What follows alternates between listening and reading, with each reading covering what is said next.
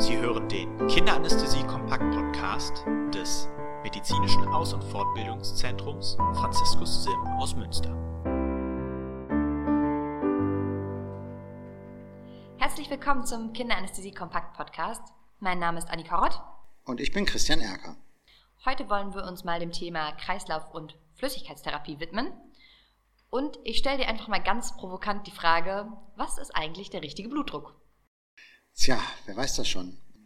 Blutdruck ist auf jeden Fall ein wichtiger Parameter, um die Kreislaufsituation zu beurteilen, auch in der Kinderanästhesie. Man liest zwar oft in gerade älteren Lehrbüchern, Blutdruckmessung ist nicht so wichtig, Herzfrequenz reicht als Parameter, das stimmt nicht. Also die Kreislaufregulation findet wie beim Erwachsenen auch durch verschiedene Sachen statt, durch Regulation von Herzfrequenz, vom Herzauswurf und aber auch vom Gefäßtonus. Anders als beim Erwachsenen, der schon Arteriosklerose hat, sind die Regulationsmöglichkeiten von Seiten des Kreislaufs beim Kind aber noch völlig unangetastet. Also es funktioniert genauso, wie es gedacht ist und ist total potent in der Regulation des Vasotonus und damit auch des Blutdrucks. Blutdruck messen ist also wichtig. Man muss das richtig messen. Man braucht also die passende Blutdruckmanschette. Die ideale Blutdruckmanschette ist zwei Drittel der Oberarmlänge und Wichtig ist beim Monitor darauf zu achten, dass der Druck, mit dem die Manschette initial aufpustet, nicht zu hoch ist. Die meisten Monitore haben hierfür einen Pädiatrie- oder Neugeborenen-Modus, damit der erste Druck nicht zu hoch ist.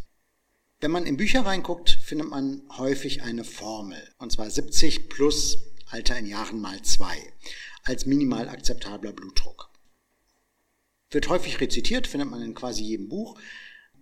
Das Problem ist, das bezieht sich halt auf wache Kinder und nicht auf die Besonderheiten von Kreislaufregulation unter Narkose. Und ob das so anwendbar ist bei narkotisierten Kindern, ist fraglich. Was man weiß, ist, wo die Grenzen der zerebralen Autoregulation sind. Und dafür hat man einen ganz guten Anhalt. Da gibt es Normwerte für, beim Früh- und Neugeborenen ein mittlerer arterieller Druck von 30, bei Säuglingen eine Systole über 60 und bei Kleinkindern über 80.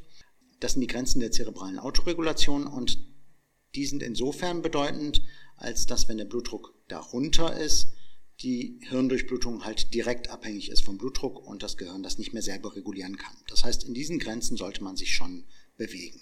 Ist aber auch nur ein grober Anhalt. Andere Parameter sind auch wichtig, um die Kreislaufsituation zu beurteilen. Das beste klinische Zeichen ist die Mikrozirkulation, peripher und zentral. Die sollte unter zwei Sekunden sein, um Volumenstatus einzusortieren.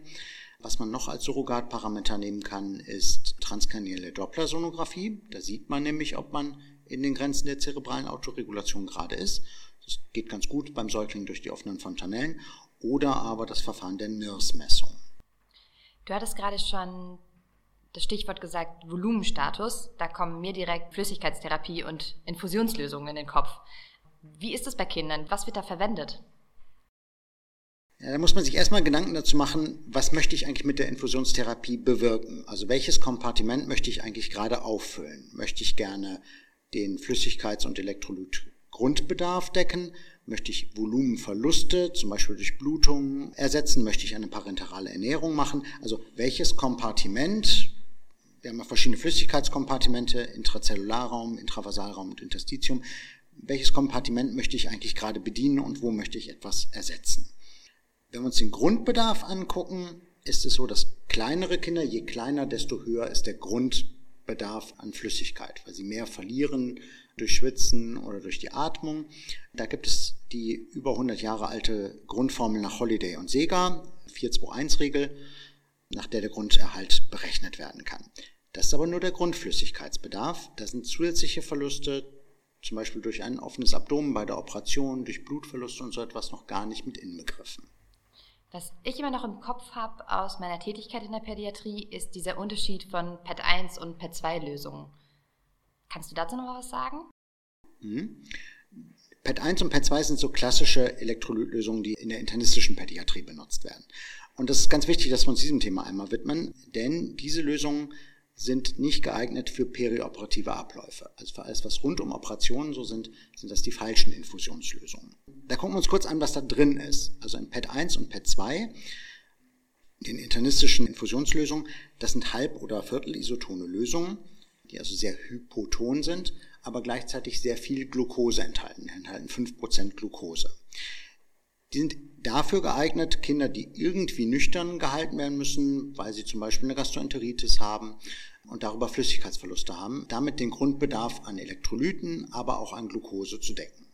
Die funktionieren nicht bei Operationen, denn die physiologische Stressantwort eines Körpers auf eine Operation führt ja zum einen zur ADH-Ausschüttung, damit hält man also Flüssigkeit zurück im Körper und aber auch zu Cortison- und Adrenalinausschüttung. Und folglich habe ich zwei große Risiken, die ich sowieso schon durch eine Operationssituation bekomme, nämlich das Risiko von Hyponatriämie und von Hyperglykämie.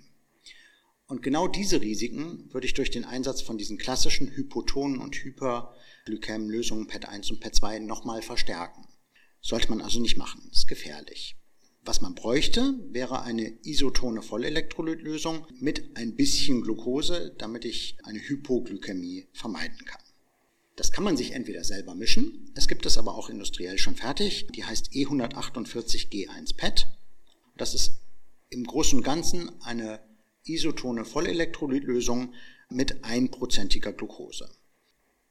Das reicht in der Regel aus für alle Kinder so bis zwei Jahre eine gute Infusionslösung für das Alter. Bei kritisch Kranken, Früh- und Neugeborenen kann es sein, dass der Glukosebedarf nicht ausreicht. Dann müsste man halt zusätzlich noch Glucose extra supplementieren, beziehungsweise auch regelmäßig den Blutzucker messen. Bei älteren Kindern kann man auf den Glukosezusatz zumindest für die Operation und für die perioperative Phase oft verzichten. Da würde sich eine balancierte Vollelektrolytlösung, zum Beispiel Steroiso, anbieten, mit der man da die Volumentherapie machen kann. Okay, dann würde ich doch noch mal einmal ganz kurz zusammenfassen. Der Blutdruck ist ein wichtiger Parameter, der gemessen werden soll und da ist es vor allen Dingen wichtig, dass der auch richtig gemessen wird. Und ist auf jeden Fall notwendig, um auch die Kreislaufsituation zu beurteilen. Als Infusion sollte auf jeden Fall für das passende Alter was ausgewählt werden und natürlich auch der Situation entsprechend. Also je nachdem, was für eine Ursache von Flüssigkeitsverlust ich habe oder was für eine Flüssigkeit ich benötige, je nachdem muss die Infusionslösung ausgewählt werden. Perioperativ ist das dann am ehesten die E148G1-PET bei kleinen Kindern und Säuglingen. Bei älteren Kindern wäre es dann Steroiso. Ist das richtig? Genau, so würde ich sagen, genau. Und was ist mit Katecholamin? Nutzt man die auch noch? Bei kritisch kranken Kindern oder Kindern, die Blutdruckprobleme haben, können auch Katecholamine zum Einsatz kommen. Das ist ein ganz spezielles Thema, muss man sagen. Also das, ich sag mal, einfachste Katecholamin, was ja in der Erwachsenenmedizin häufig benutzt wird, Acrinor, das eignet sich nicht für Kinder so bis zum Kleinkindesalter, weil es einfach total Tachykard macht und aber auch wenig am Fäßtonus letztendlich macht. Das heißt, was man da sinnvollerweise gut benutzen würde, wäre Norepinephrin. Das ist ein total hochpotentes Medikament, wo man sehr viel mit falsch machen kann. Das sollte man am besten fünfmal nachrechnen, ob man die richtige Dosis gerade hat. Es gibt ganz viele verschiedene Konzepte, wie man das dosiert, ob man das als Bolus gibt, ob man das als Perfusor gibt, wie man diesen Perfusor aufzieht und vorbereitet. Ein Riesenthema. Ist wichtig. Wenn man das in die Hand nimmt, sollte man sich damit beschäftigt haben und genau wissen, was man da gerade tut. Ich glaube, das ist so kompliziert, mathematisch gesehen, dass wir das hier als Audio-Content nicht vernünftig irgendwie darstellen können. Wir hoffen, die Folge hat euch gefallen. Wir freuen uns natürlich über Austausch. Schickt uns dazu doch gerne eine E-Mail an podcast.sfh-münster.de. Und für weitere Informationen geht gerne auf die Seite franziskus-sim.de. Da gibt es unter anderem auch noch Infos zum Impressum und zum Datenschutz.